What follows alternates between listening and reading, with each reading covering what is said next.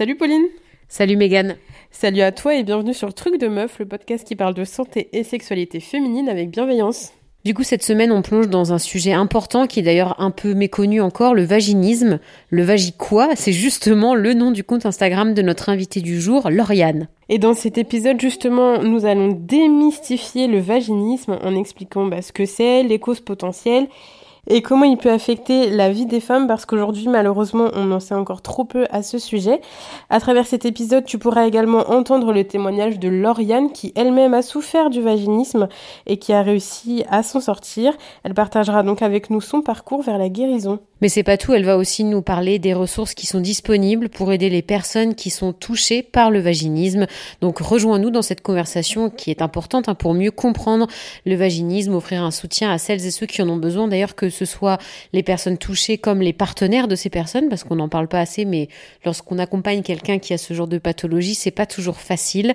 Reste à l'écoute et découvre comment surmonter cette épreuve et retrouver une vie sexuelle épanouissante parce que c'est quand même super important. N'hésite pas à t'abonner à notre podcast et à le noter sur la plateforme sur laquelle tu nous écoutes. Tu peux aussi nous trouver sur Instagram, le nom sera dans la barre d'infos. Et en attendant, on te souhaite une bonne écoute.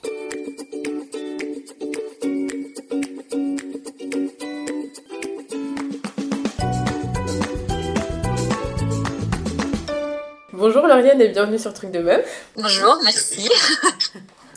Alors aujourd'hui, on va parler du vaginisme. Et juste avant de commencer, est-ce que tu pourrais te présenter, s'il te plaît? Bah du coup, moi c'est Lauriane. Euh, j'ai 23 ans. Euh, donc jusqu'à maintenant, j'étais dans le domaine du droit.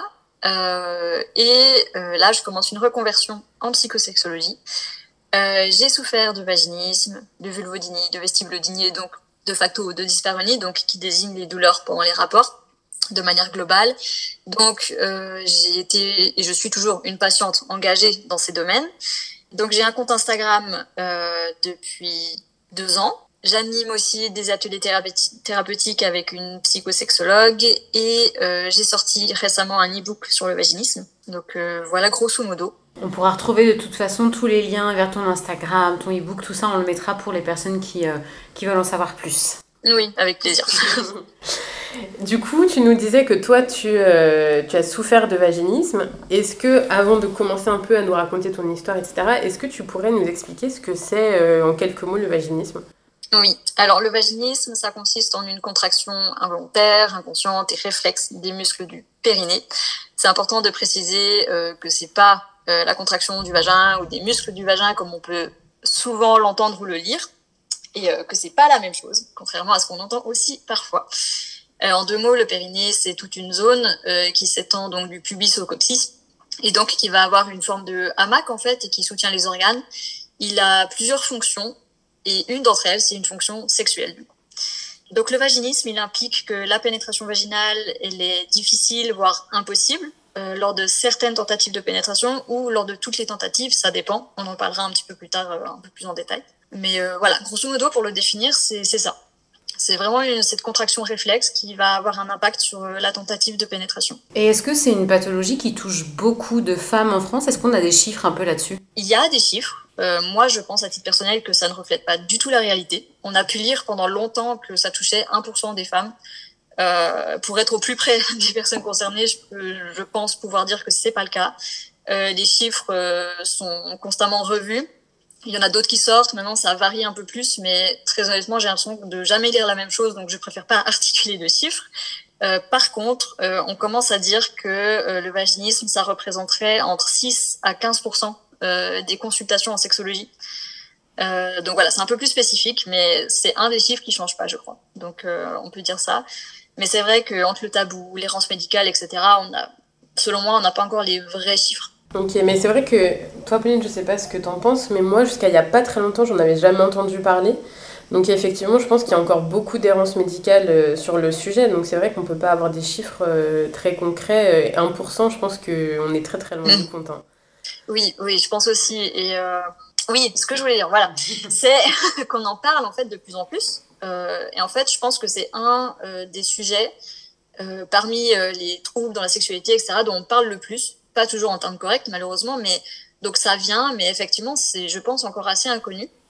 Et, euh, et du coup, euh, beaucoup de, d'errance personnelle aussi, l'air de rien, parce qu'il y en a pas beaucoup qui, consultent, en tout cas pas très vite, ça dépend. Mais, mais voilà, on a encore cette thématique-là, bah, ça revient au tabou hein, finalement. Et puis je pense que c'est lié aussi, tu sais, à tout ce qui touche à la sexualité de la femme. Euh, être une femme, euh, quand on a ses règles, c'est mhm. normal. Quand on a des rapports sexuels, il y a quelque chose de presque normal aussi. Et on banalise beaucoup ce type de problématique parce qu'on se dit, oui, bah, c'est comme pour tout le monde, alors que, bah non, justement. Oui, oui, alors on entend beaucoup ce, bah, c'est normal d'avoir un peu mal, faut un petit peu forcer, un peu se détendre, et puis c'est bon. Donc euh, non, c'est problématique, très clairement. Et du coup, tu disais que c'est des contractions qui sont involontaires. Euh, euh, ça veut dire que c'est une pathologie qui est euh, psychologique. Enfin, je sais pas comment l'exprimer, mais je veux dire, c'est quelque chose qui est mécanique ou c'est quelque chose qui vient de notre inconscient, de comment on se sent, comment ça fonctionne? Est-ce que tu pourrais nous expliquer un petit peu? En fait, le vaginisme, il va faire intervenir donc la notion du psychosomatique, c'est-à-dire effectivement, dans la très grande majorité des cas, ça vient d'une origine plutôt psychologique et en fait, qui va avoir des répercussions sur le physique. Euh, après, c'est important de préciser que ça ne veut pas dire que c'est dans la tête des personnes, que c'est entre guillemets juste une peur, etc. Ça a des vraies répercussions physiques et c'est aussi un aspect à prendre en compte à part entière euh, dans le vaginisme. Mais effectivement, c'est quelque chose euh, qui mêle les deux aspects en fait. Et euh, bah, c'est psychologique dans le sens que oui, il va y avoir un mécanisme et euh, ça peut être mécanique dans le sens qu'il y a quand même une réaction mécanique. Donc en fait, on a vraiment les deux. Et mais il y a une grosse partie d'inconscient, effectivement. Et du coup, qu'est-ce qui peut déclencher un, vaginisme? Et bah, c'est très varié, euh, c'est-à-dire qu'il y a autant de causes que de personnes concernées, si on veut. C'est-à-dire qu'on peut, on pourra jamais faire une liste complète. Euh, on peut donner des exemples. On retrouve très souvent euh, tout ce qui est éducation tabou ou stricte sur la sexualité, une mauvaise image de la sexualité, euh, on peut retrouver aussi si on a eu des douleurs, donc hors vaginisme, mais d'autres douleurs dans la sexualité, et en fait qui vont appeler le corps à se protéger. Donc il y a ce mécanisme de défense qui va se mettre en place, c'est possible. Euh, il y a quelque chose qu'on entend souvent, et euh, ça me permet de mettre un petit coup de pied dans une idée reçue.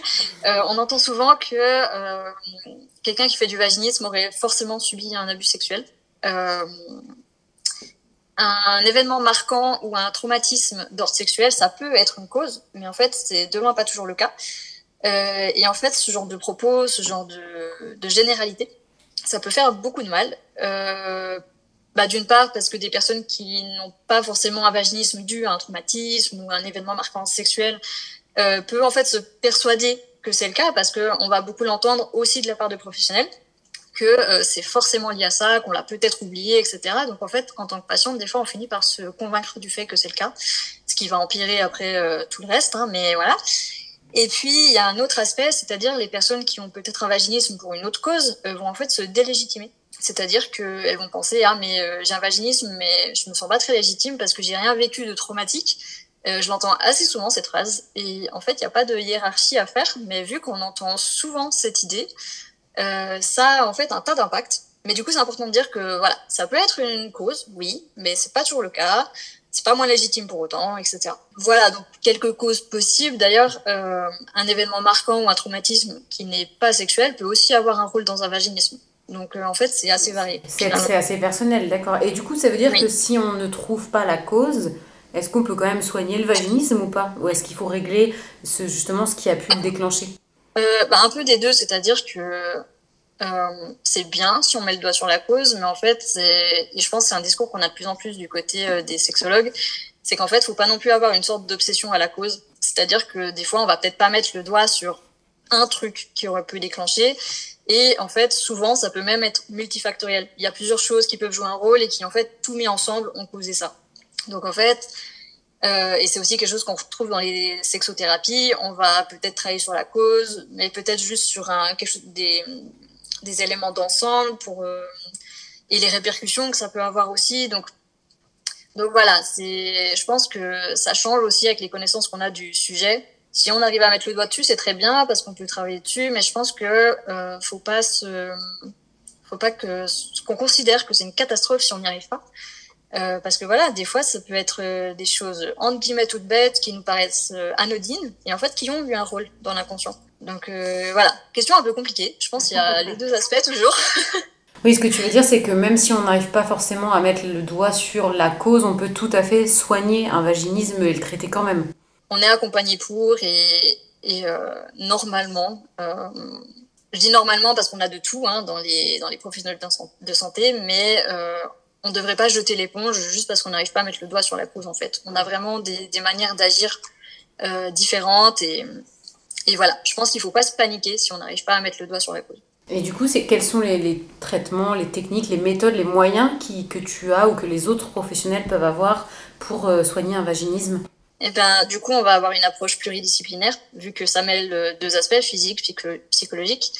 Euh, on peut citer en premier lieu, c'est souvent ce vers quoi on oriente, pour, donc en premier pour le côté plus physique.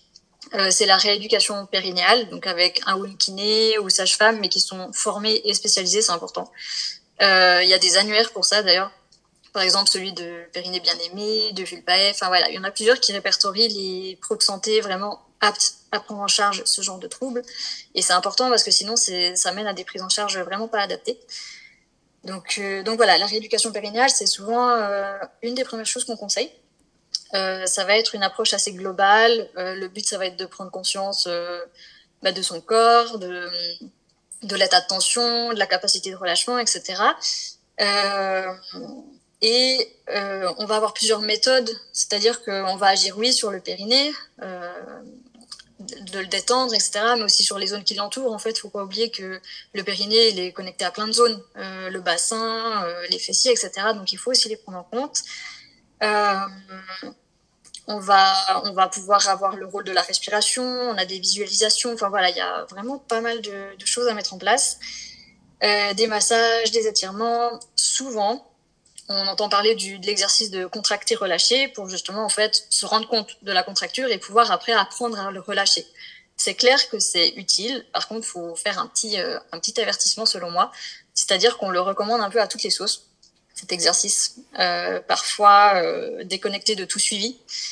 Et le problème, c'est que si on le fait pas correctement, si on, si en fait on s'est tellement contracté qu'on n'arrive pas tellement à relâcher, etc., ça va peut-être pas du tout être utile, voire en fait parfois aggraver les symptômes. Donc voilà, c'est important de faire un petit peu le tri et c'est pas toujours évident, en vrai.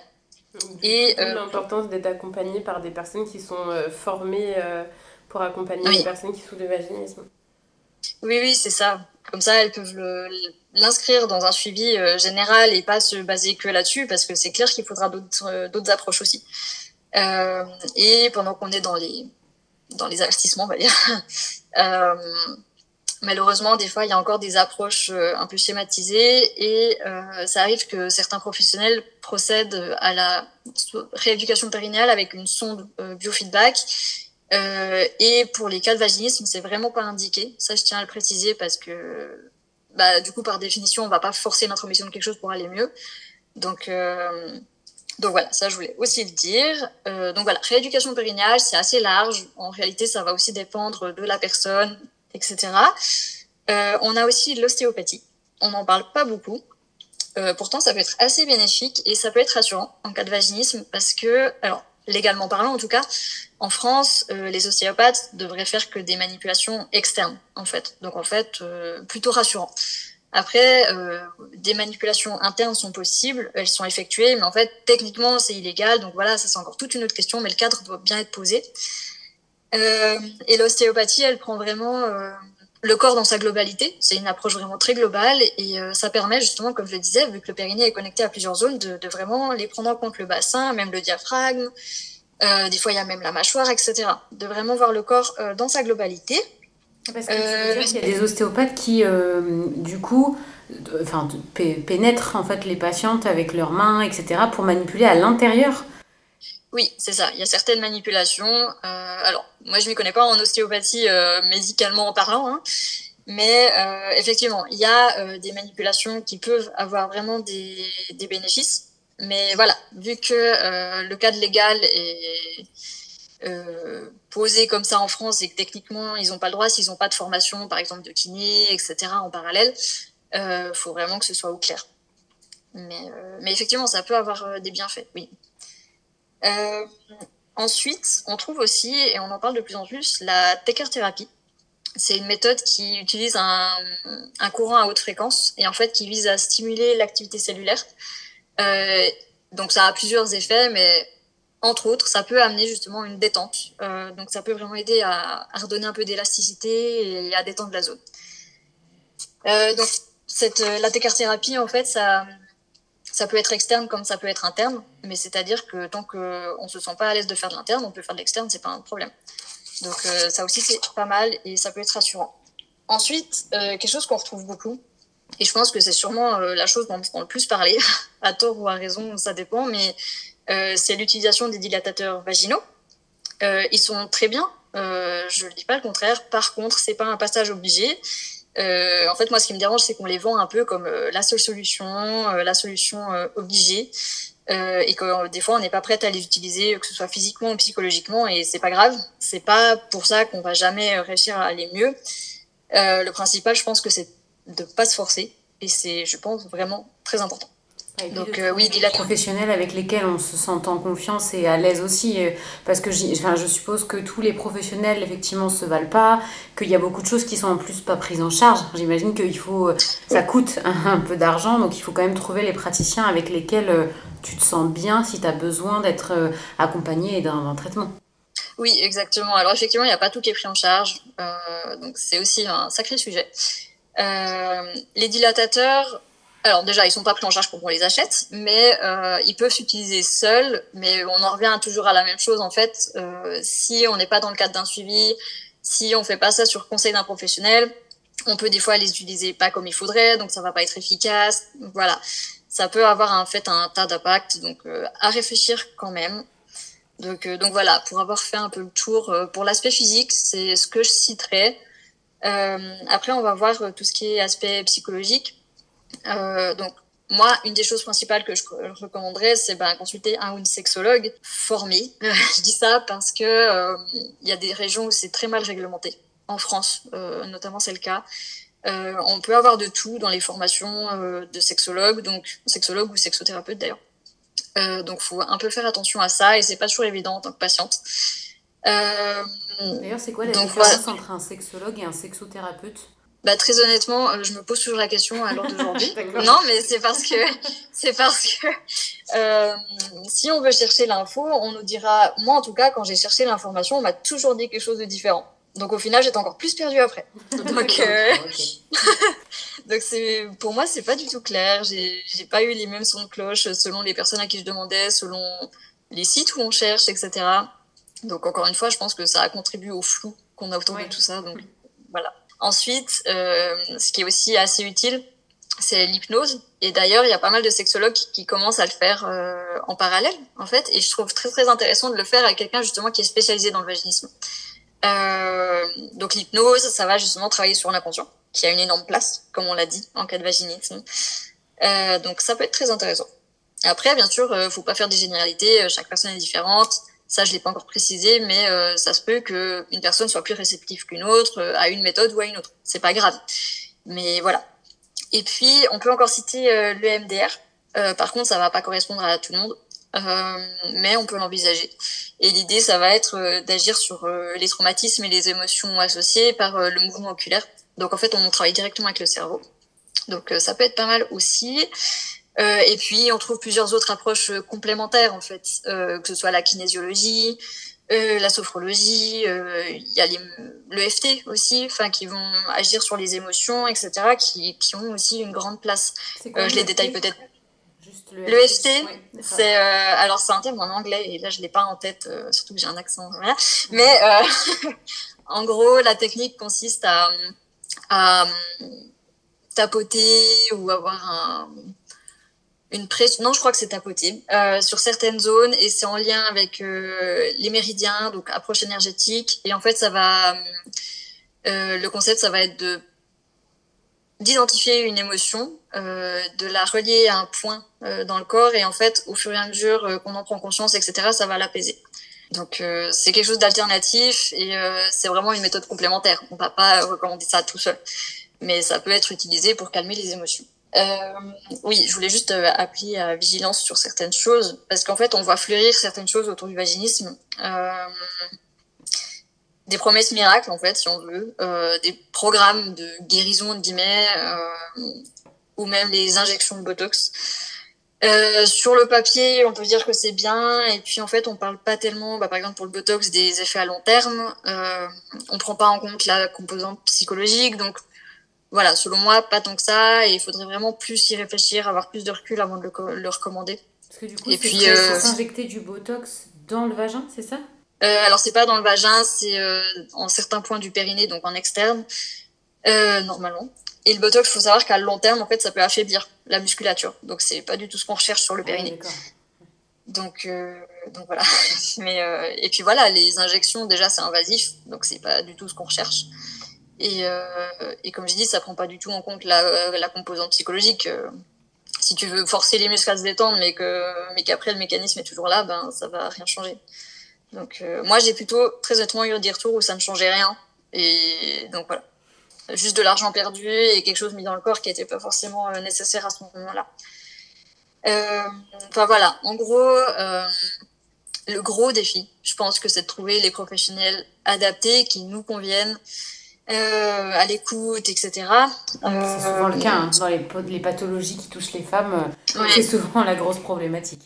Oui, oui, c'est ça. Et là, dans le cas du vaginisme, mais vraiment dans d'autres domaines, enfin d'autres thèmes aussi, c'est euh, des fois on va tomber sur certains professionnels qui n'ont aucune idée de comment agir sur le vaginisme, euh, ou alors d'autres qui vont avoir une, une approche très schématique en fait qui va pas nous aider du tout ou pas nous aider assez du moins.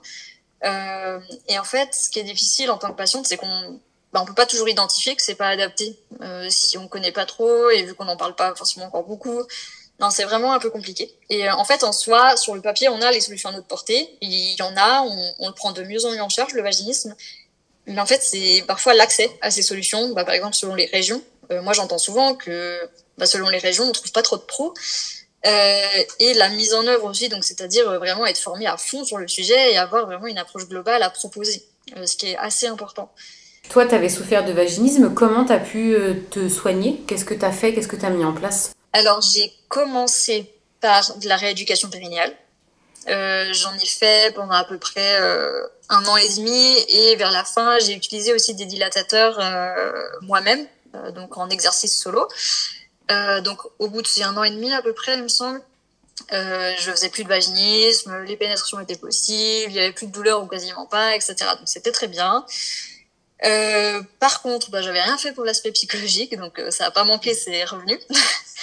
et c'est revenu assez fort, donc pénétration de nouveau pas possible, etc. Donc pas très facile à accepter sur le coup. Donc j'ai entamé un, suivi ben, psychologique avec une psychosexologue qui pratiquait aussi l'hypnose. Du coup, euh, l'hypnose moi m'a bien parlé comme approche euh, et je l'ai vue pendant à peu près trois mois, je pense, oui. Et euh, du coup, ça m'a de nouveau apaisé, c'était très bien. Après, j'avais pas retrouvé l'aisance que j'avais avant. Et en fait, fallait voilà, fallait un peu retravailler la mobilité parce que c'est-à-dire que physiquement, il y avait de nouveau un mécanisme de douleur, etc. Mais globalement, ça m'avait aidé. Par contre, ça a recommencé un peu à revenir de manière chronique, donc euh, c'est-à-dire qu'il y avait encore quelque chose à creuser. Euh, le déclic s'est fait il y a pas très longtemps. Euh, depuis, j'ai plus de vaginisme à proprement parler. Forcément, il faut refaire toute la mobilité, encore une fois. Donc voilà, travail avec kiné en rééducation périnéale. je fais aussi donc avec ma kiné en fait un travail sur l'aspect viscéral. Euh, donc euh, plutôt au niveau du ventre, etc., euh, qui a aussi en fait un énorme impact. Et ça, on le dit vraiment pas beaucoup. Mais pour le coup, moi, ça m'aide énormément. Et, et du coup, voilà. Donc, maintenant, c'est plutôt positif. C'est résumé en, en quelques phrases. Et aussi, quelque chose que j'ai pas précisé, c'est que pendant la rééducation périnéale, j'ai fait vraiment plusieurs méthodes. C'est-à-dire que euh, bah, je parlais de thérapie avant, j'en ai fait. Euh, ça passe par euh, des massages, autant externes, donc externes sur le périnée, mais aussi sur tout ce qui est fessier, euh, adducteur, etc. moi, je faisais aussi beaucoup d'étirements toute seule à la maison. c'est vraiment un peu toute une routine qui s'est mise en place, un énorme rôle de la respiration. Enfin voilà, j'ai vraiment commencé à mettre une, une approche très très globale, donc autant au niveau des professionnels que je consultais, mais aussi toute seule. Je prenais énormément de temps pour ça trouver une routine qui nous convient en fait hein, finalement. Ça sera pas forcément la même pour tout le monde. Et puis voilà, donc maintenant plutôt positif. En tout cas, il y a plus de vaginisme à proprement parler, plus de blocage, contraction réflexe, etc. Donc c'est très bien. euh, après, il faut savoir aussi, bah, comme j'ai dit, vu que je faisais aussi tout ce qui est vestibulodynie, etc. Il y a aussi un rapport à la douleur euh, un peu différent. Mais euh, non, pour l'instant, c'est très positif. Voilà, un travail à faire encore sur la mobilité pour un peu redonner bah, le coup de pouce qui manque, je pense, assez honnêtement. Mais euh, non, c'est très positif. Après, voilà, je le résume euh, très vite, mais c'est quand même des années de parcours, donc euh, c'est des fois un peu dur de garder la persévérance, le courage, etc. Mais je pense que ce qui est important de préciser, peut-être un peu facile à dire avec le recul, mais voilà, je tiens quand même à le préciser, c'est qu'en fait, au final, on y arrive. Mais voilà, sur le sur le chemin, etc. Des fois, c'est un peu dur de, regarder euh, plus loin. Oui, forcément. D'ailleurs, je me demandais juste, comme tu sais, euh, c'est des contractions et que ton périnée est affecté, est-ce que euh, quand tu souffres de vaginisme, tu peux avoir des problématiques si tu veux des enfants, tomber enceinte, accoucher? Est-ce que ça, ça peut avoir, enfin, la, pathologie peut avoir un impact? Alors, ça dépend dans quel sens on l'entend. Bien sûr, il va y avoir une, une, composante et on va y penser si on est atteinte de vaginisme, parce que déjà, pour la conception, une question va se poser c'est-à-dire que si on a un point où du vaginisme où on peut avoir, où on peut pas avoir de pénétration, euh, bah forcément on va avoir des questions qui vont venir par rapport à la conception. Euh, on mentionne souvent des alternatives. Après, en réalité, moi, je pense qu'il faudrait plus les discuter parce que directement, on va sur, par exemple, les, les méthodes de procréation euh, médicalement assistée. Sauf qu'en fait, il y a aussi des actes pénétratifs. Donc, quelque part, on ne résout pas totalement le problème. Euh, à part si effectivement, euh, imaginons c'est un vaginisme qui se manifeste que pendant les rapports et peut-être pas vers les actes, dans les actes médicaux. Ça, ça peut peut-être être une solution effectivement. Euh, après, on mentionne d'autres alternatives qui peuvent des fois marcher. Je dis pas le contraire. Moi, j'ai déjà eu des retours de personnes pour qui ça avait marché. Par exemple, on parle de l'insémination euh, artisanale, donc avec la pipette, c'est-à-dire récolter le sperme et en fait l'introduire soi-même euh, en période d'ovulation, etc. Euh, après, les résultats sont assez aléatoires et ça, je pense qu'il faut le dire aussi. Mais, mais voilà, ce genre de, d'alternative. Ensuite, euh, pour ce qui est, euh, par exemple, mécanisme d'accouchement, c'est une question qui se pose dans le sens qu'on peut avoir l'impression, vu que rien ne peut rentrer, est-ce que ça va sortir? En fait, c'est important de préciser que les deux mécanismes ne sont pas du tout pareils. Euh, donc en fait, les... il est possible hein, pour une personne qui fait du vaginisme ou qui en a fait d'accoucher totalement. C'est pas un problème. Mais par exemple, s'il y a une hypertonie du périnée, des fois c'est associé assez souvent. Euh, bah, il faut bien travailler sur le relâchement, etc. Il faut bien être accompagné pour avoir les bons réflexes et ne pas en fait euh, prendre le risque de, de subir des blessures en fait pendant l'accouchement. Comme une personne qui fait pas de vaginisme pourrait y être exposée hein, d'ailleurs. Mais du coup, c'est bien peut-être de le spécifier à l'équipe médicale euh, qu'on en a souffert ou qu'on en souffre pour être accompagné au mieux euh, bah, pendant la oui, et je... oui, oui, et je pense même pour être rassuré soi-même, hein, l'air de rien, euh, finalement. Ouais, ouais, et quelque chose qui se retrouve aussi, c'est que les personnes qui font du vaginisme ont, peur des, ont souvent peur des violences obstétricales pendant l'accouchement, parce que forcément, ça, on peut déjà en avoir subi hein, euh, quand on fait du vaginisme, donc c'est un peu compliqué. Donc en fait, bien sûr, ça pose des questions hein, par rapport au, à la grossesse, à l'accouchement. D'ailleurs, j'ai pas spécifié, mais on a aussi souvent peur par rapport au suivi de grossesse. C'est-à-dire qu'on a un peu cette image de, de suivi de grossesse avec euh, que des actes pénétratifs, alors que c'est pas forcément le cas.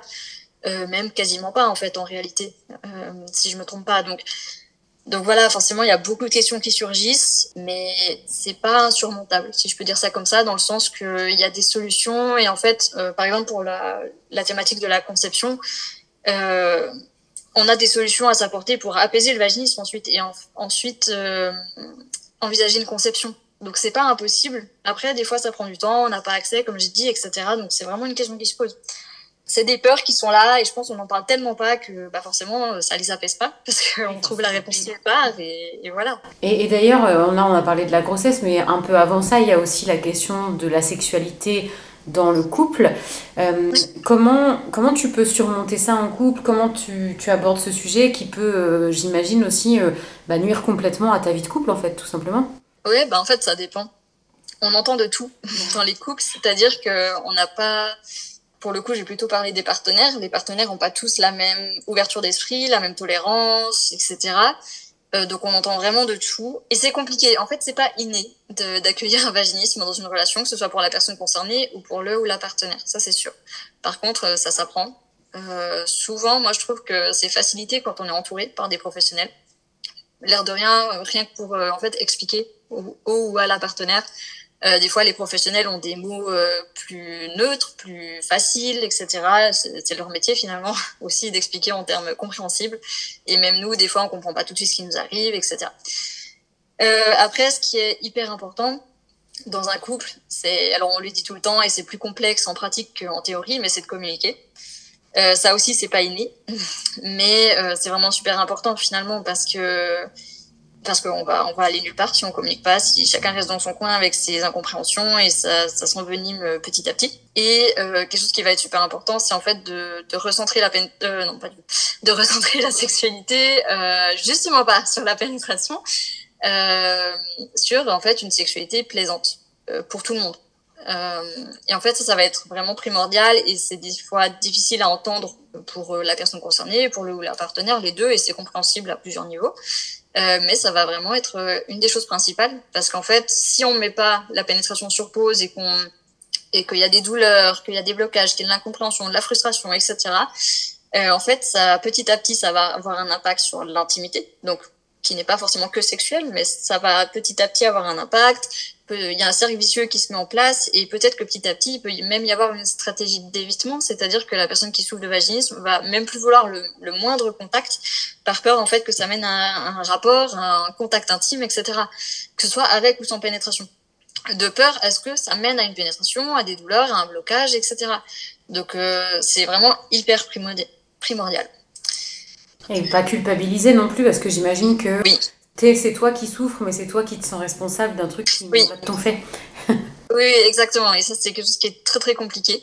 Et on en revient à l'importance peut-être de consulter si on en a la possibilité. Parce que justement, par exemple, la consultation de sexologues, ils sont là aussi pour parler de ces répercussions, de ces émotions qui peuvent vraiment être très très lourdes à porter. Et, et du coup, du côté des partenaires, est-ce que... Euh, on peut se retrouver, comme tu le disais, un peu démunis face à ce, type de pathologie. Est-ce qu'il y a des choses que eux peuvent aussi mettre en place pour peut-être aider, soulager, mieux accompagner euh, bah, leurs partenaires qui auraient du vaginisme justement? Oui, bah, je pense que le soutien, il a toute son importance et ça peut passer par beaucoup, beaucoup de choses. Rien que si la personne concernée le veut, bien sûr, mais accompagner au rendez-vous ou aider dans la démarche de prendre les rendez-vous, de trouver les professionnels, euh, moi, des fois, sur mon compte, j'ai des partenaires qui me contactent et je trouve toujours ça très très bien parce qu'ils se, ils se, ils se renseignent de leur côté et ça montre quand même un investissement.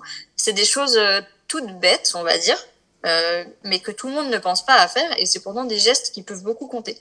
Après, on va retrouver tout ce qui est euh, écouter la personne, donc ne pas la culpabiliser, ça va être assez principal. Après, ça ne veut pas dire qu'on n'a pas le droit de parler de ses émotions. Euh, mais en fait, faut pas tomber dans la culpabilisation. C'est la seule différence et euh, bah, soutenir. On peut demander de temps en temps euh, si par exemple la personne a des rendez-vous médicaux, si ça l'aide, etc. Mais sans être insistant en disant euh, c'est quand qu'on peut faire la pénétration. Enfin voilà, c'est toutes des nuances en fait. C'est vraiment tout le temps des nuances. Euh, et je pense que c'est un équilibre qui peut être difficile à trouver. Et je pense que ça va dépendre aussi des personnes. Euh, il y a certaines personnes concernées qui vont pas forcément avoir envie de beaucoup en parler. À l'inverse, il y en a d'autres qui vont avoir besoin de beaucoup en parler. Donc, euh, je pense qu'il faut aussi euh, voir ce que la personne a besoin. Oui, c'est au cas par cas finalement et s'adapter avec la personne avec qui on est en face de nous. Oui, c'est ça. Et surtout, en fait, réaliser que il peut y avoir une phase où la personne concernée est pas prête à en parler, pas prête à chercher de l'aide. Et ça, c'est très dur, je pense, mais c'est à respecter. C'est-à-dire que la personne n'est pas encore à, un moment où, elle se sent prête à le faire. Et ça peut être frustrant, euh, on peut ne pas comprendre, mais en fait, on peut rien forcer à ce moment-là. Mais ça passe par euh, beaucoup de bienveillance, d'écoute, de présence.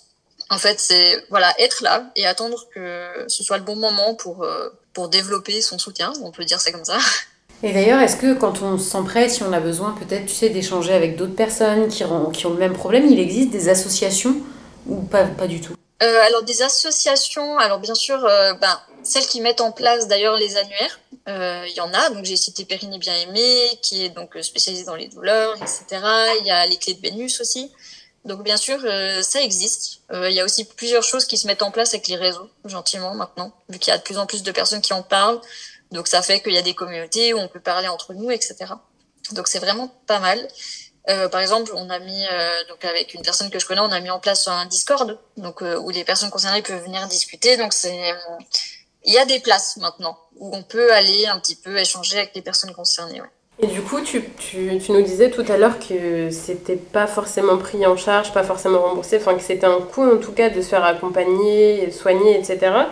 Concrètement, là maintenant, qu'est-ce qui est remboursé, qu'est-ce qui est pris en charge, comment ça se passe en termes de bah, de, de remboursement de soins ouais, financiers parce que, bah, mine de mhm. rien, euh, si ça a un coût, euh, bah, qu'est-ce qui est pris en charge en fait? Oui, oui. Alors, euh, la principale chose qui est prise en charge, c'est la rééducation périnéale quand elle est prescrite.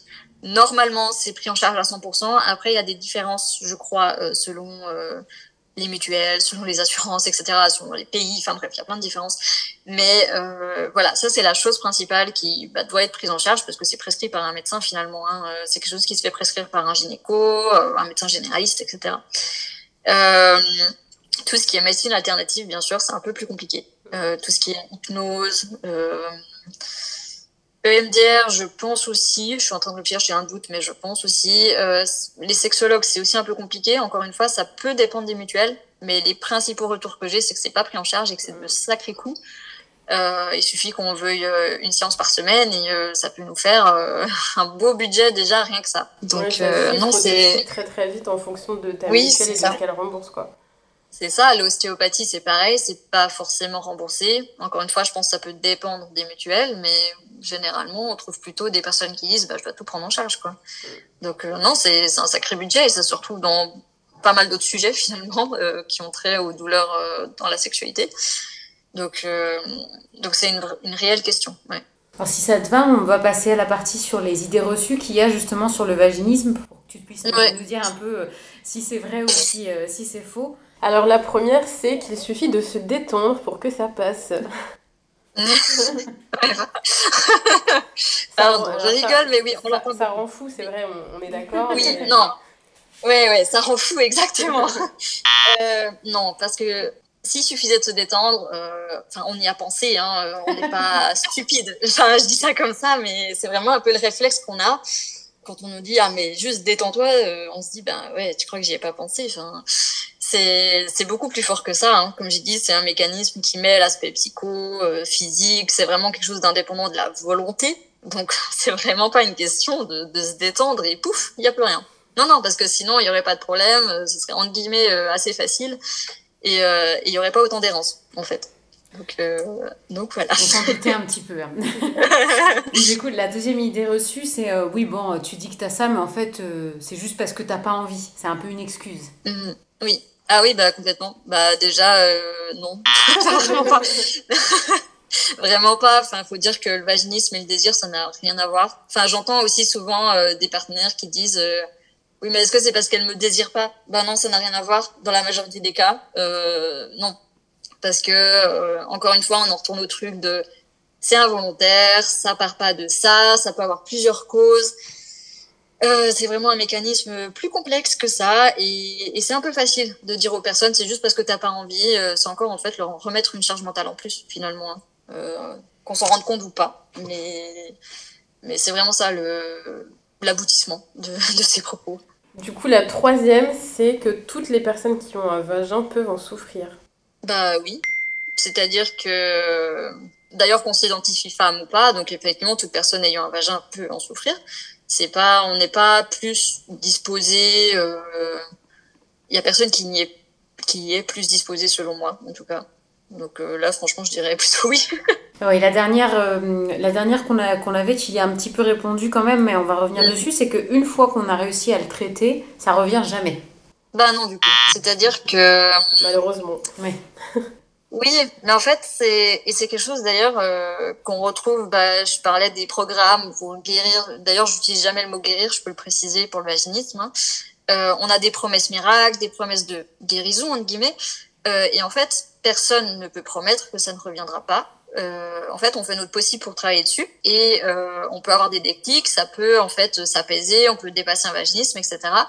Mais en fait, il peut y avoir des épisodes de vie, des ou alors peut-être que moi ça a été mon cas par exemple, j'avais pas tout réglé et du coup ben mon cerveau il m'a quand même dit euh, attends deux minutes et euh, travaille quand même encore dessus. Donc en fait c'est tellement propre à chacun déjà, chacun chacune euh, et je pense qu'on peut pas faire de promesses. Après faut pas je me rends bien compte que ça peut inquiéter et que c'est une inquiétude qu'on a beaucoup quand ben, on fait plus de vaginisme et on, des fois on a vraiment cette peur de se dire et si ça revient demain? C'est une peur qui peut être très présente et je pense qu'il faut pas non plus se dire ça reviendra forcément. En fait, il faut vraiment garder à l'esprit que chaque personne est différente, que c'est vraiment un mécanisme de défense, c'est un mécanisme assez complexe.